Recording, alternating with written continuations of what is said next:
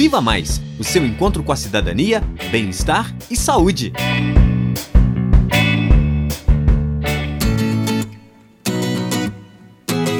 Sejam bem-vindos a mais um podcast Viva Mais. Meu nome é Matheus Paulino Soares, tenho 23 anos, sou estudante de medicina do décimo período da Universidade Federal de Ouro Preto e com esse episódio vamos iniciar uma série de podcasts sobre um tema muito importante, a Covid-19.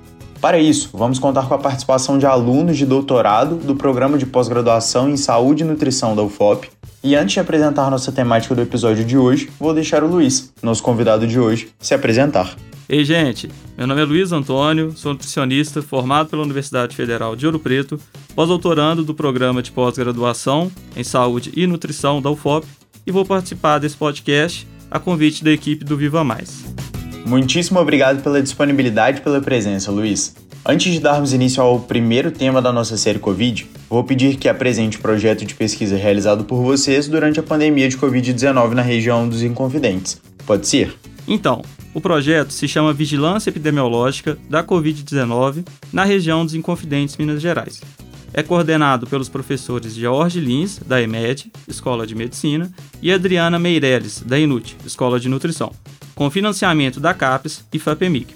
O objetivo central do projeto, realizado entre os meses de outubro e dezembro de 2020, foi aspectos relacionados à saúde da população, incluindo questões socioeconômicas, hábitos de vida, saúde mental, sono e nutrição nos municípios da região dos Inconfidentes. Muito bacana, Luiz. Agora que já conhecemos nosso convidado e um pouquinho do projeto realizado com maestria durante a pandemia de Covid-19 na região dos Inconfidentes, vamos começar a conversar sobre a nossa primeira temática, os transtornos de saúde mental e sono relacionados à Covid. Para dar início à temática, me diz aí, Luiz, como a pandemia de Covid-19 afetou a saúde mental das pessoas? Então, Matheus, no decorrer da pandemia, houve um impacto significativo na saúde mental das pessoas em todo o mundo.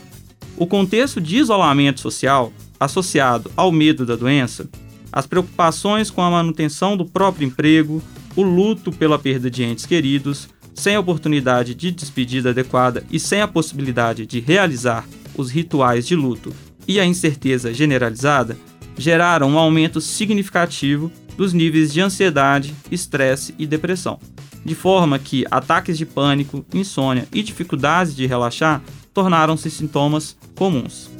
Além disso, é importante mencionar o impacto da pandemia para as pessoas que já sofriam de transtornos mentais pré-existentes, cujos desafios foram ainda maiores devido à interrupção dos serviços de saúde mental e pelas dificuldades no acesso a tratamentos adequados.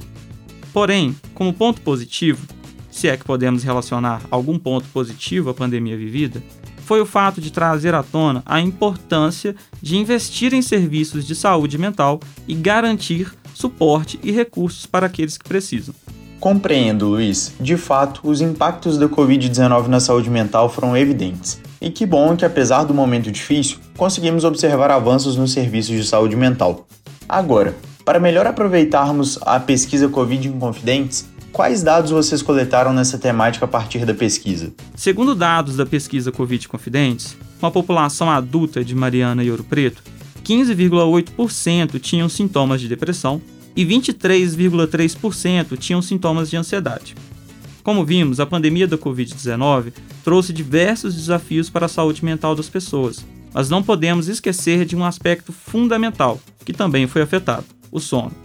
Você sabia que dormir bem é tão importante quanto se alimentar bem, se exercitar e cuidar da saúde? Já ouvi falar a respeito disso sim, Luiz. Mas confesso que não sei tanto sobre os impactos da pandemia no sono. Nos fale um pouco mais sobre isso. Então, o sono é uma atividade fisiológica essencial para o bem-estar físico e mental e para a qualidade de vida das pessoas. Entretanto, a pandemia alterou o ciclo normal de sono de muitas pessoas, levando ao descanso insuficiente e estado prolongado de alerta. Isso aumentou o risco de insônia, pesadelos, sonolência excessiva diurna e fadiga. Sei que muitos dos nossos ouvintes não sabem exatamente o conceito de insônia. Você pode nos falar o que é e quais os impactos dela para o nosso organismo? Claro, a insônia é a dificuldade em iniciar ou manter o sono, ou ter um sono não reparador. Ela está associada a transtornos psiquiátricos como depressão, ansiedade e estresse pós-traumático. O sono inadequado também prejudica o sistema imunológico, a memória, a atenção e também o humor. Além disso, relacionando com outros aspectos da pandemia, o estresse crônico causado pela pandemia pode afetar a produção de melatonina, o hormônio do sono, que regula o ritmo circadiano, que é nosso relógio biológico interno, que sincroniza as funções do nosso organismo com os ciclos de luz e escuridão. E segundo os dados da pesquisa Covid Confidentes, mais da metade, cerca de 52,5% dos adultos de Mariana e Ouro Preto, tinham má qualidade do sono durante a pandemia. Os fatores que influenciavam negativamente o sono eram morar sozinho, ter ansiedade, alteração de peso, deficiência de vitamina D e baixa escolaridade. Estes são alguns dos pilares da saúde e do bem-estar. Por isso, é importante cuidar da saúde mental e da qualidade do seu sono. Assim, podemos melhorar a nossa qualidade de vida e enfrentar momentos difíceis com mais disposição e esperança. Luiz, muito legal. Para relacionarmos essa temática do sono com a ansiedade e estresse que falamos no início do nosso podcast, tem uma pergunta. Como a ansiedade e o estresse afetam a qualidade do sono? A ansiedade pode levar a preocupações constantes e pensamentos intrusivos, que geralmente se intensificam durante a noite e interferem no processo de adormecer. Além disso, a ansiedade está associada a sintomas físicos, como batimentos cardíacos acelerados e respiração rápida, que podem perturbar o sono. Da mesma forma, o estresse desencadeia a ansiedade, acarretando tudo o que já falamos, havendo ainda mais problemas em casos de estresse crônico, que, acima de tudo, leva a desequilíbrio hormonal, aumentando a ativação do sistema nervoso e perturbando o estabelecimento de padrões de sono.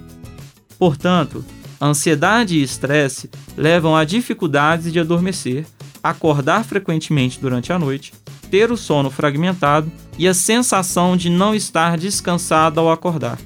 Tudo isso agrava os sintomas de ansiedade e estresse, criando um ciclo prejudicial à saúde mental. Nossa, Luiz, é pior do que eu imaginava. E não consigo pensar o que fazer para não ter o sono prejudicado, pois, mesmo fora da pandemia, nosso cotidiano costuma ser repleto de estresse. Você pode nos falar algumas estratégias eficazes para melhorar nosso sono, principalmente nos momentos de maior estresse? Claro, Matheus. Se tratando de um sono de qualidade, tudo deve começar com uma boa higiene do sono, ou seja, ter hábitos que favoreçam um sono de qualidade e quantidade adequada. Um dos pontos mais importantes para favorecer um sono na quantidade e qualidade adequadas é estabelecer uma rotina regular de horários para dormir e acordar, evitando mudanças bruscas nos fins de semana ou feriados. Além disso, evitar o uso de eletrônicos, álcool, cafeína e nicotina antes de dormir é essencial, pois eles são estimulantes do cérebro e dificultam o sono. Por fim, ter um ambiente confortável, escuro e silencioso no seu quarto, evitando distrações como televisão, celular ou relógio, ajudam a regular o relógio biológico interno e facilitam o relaxamento. Perfeito, Luiz. Uma outra dúvida que me recordei agora é sobre a influência da atividade física no sono. Isso realmente existe? Existe sim, e é a minha segunda dica para melhorarmos a qualidade do nosso sono. O exercício físico pode melhorar o nosso humor, reduzir o estresse e promover a liberação de endorfinas, que são substâncias que causam sensação de bem-estar. Entretanto, atividades físicas excessivas devem ser evitadas no período da noite, pois elas estimulam hormônios que nos deixam alertas e podem causar efeito prejudicial ao nosso sono. Portanto, o ideal é fazer exercícios moderados pela manhã ou à tarde, pelo menos três vezes por semana, e praticar atividades relaxantes, como meditação, yoga, respiração profunda ou alongamento, que ajudam a acalmar a mente e o corpo. Se o exercício físico pode auxiliar na qualidade do sono, sem sombra de dúvidas, a alimentação é um pilar de extrema importância. Estou errado, Luiz? Não, está certíssimo. Alimentos ultraprocessados, como salgadinhos, biscoitos, refrigerantes e fast foods, são ricos em açúcar, gordura, sal e aditivos químicos que podem prejudicar o metabolismo o sistema imunológico e o humor. Além disso, esses alimentos podem interferir na produção de melatonina e na qualidade do sono. Por isso, é melhor evitar esses alimentos e optar por alimentos in natura, como frutas, verduras, legumes, cereais integrais, oleaginosas e sementes. Esses alimentos são ricos em fibras, vitaminas, minerais e antioxidantes que podem melhorar a digestão, a imunidade, o bem-estar e favorecer um sono de qualidade. Para finalizarmos, Luiz, fala uma última dica para os nossos ouvintes melhorarem a qualidade do sono. Ótimo, Matheus. Vou falar mais duas dicas então. Primeiramente, evitar sonecas longas ou tardias durante o dia. Sonecas podem ser benéficas para recuperar a energia e melhorar a atenção, mas se forem feitas em excesso ou perto da hora de dormir, podem atrapalhar o sono à noite.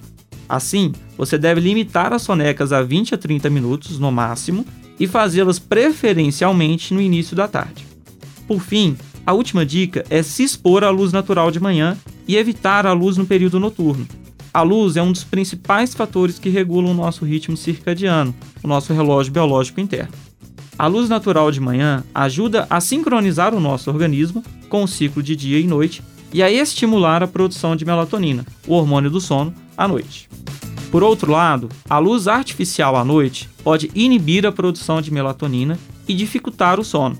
Por isso, é recomendado se expor à luz natural logo ao acordar, preferencialmente por 15 a 30 minutos, e evitar a exposição à luz artificial à noite, especialmente a luz azul emitida pelos eletrônicos como celular, computador ou televisão. Perfeito, Luiz. Agradeço imensamente pela sua presença e por esse bate-papo sobre temas tão importantes, principalmente neste cenário de pós-Covid, na qual vivenciamos os efeitos diretos dessa pandemia que nos prejudicou tanto nos últimos anos. Antes de finalizarmos, uma última dica. Se os problemas com seu sono, ansiedade, estresse, depressão e todos os outros que citamos não melhorarem apenas com as mudanças de estilo de vida, convido você a procurar um médico e ou um psicólogo para avaliação e tratamento adequado, que pode envolver medicamentos, terapias psicológicas e outras intervenções específicas para cada caso. Em resumo, não negligencie a sua saúde e procure ajuda se necessário. No mais, foi um enorme prazer participar desse primeiro episódio da série Covid. Espero que tudo que abordamos ajude você, nosso ouvinte, a ter uma vida mais equilibrada e feliz. Nos vemos no próximo podcast. Esse foi o nosso Viva Mais de hoje. Fiquem ligados que vem mais episódios muito enriquecedores no nosso podcast. Tem alguma dúvida, sugestão ou comentário? Entre em contato conosco pelo Facebook Viva Mais UFOP, pelo Instagram arroba vivamais.ufop ou por nosso e-mail vivamaisufop.gmail.com. Até mais!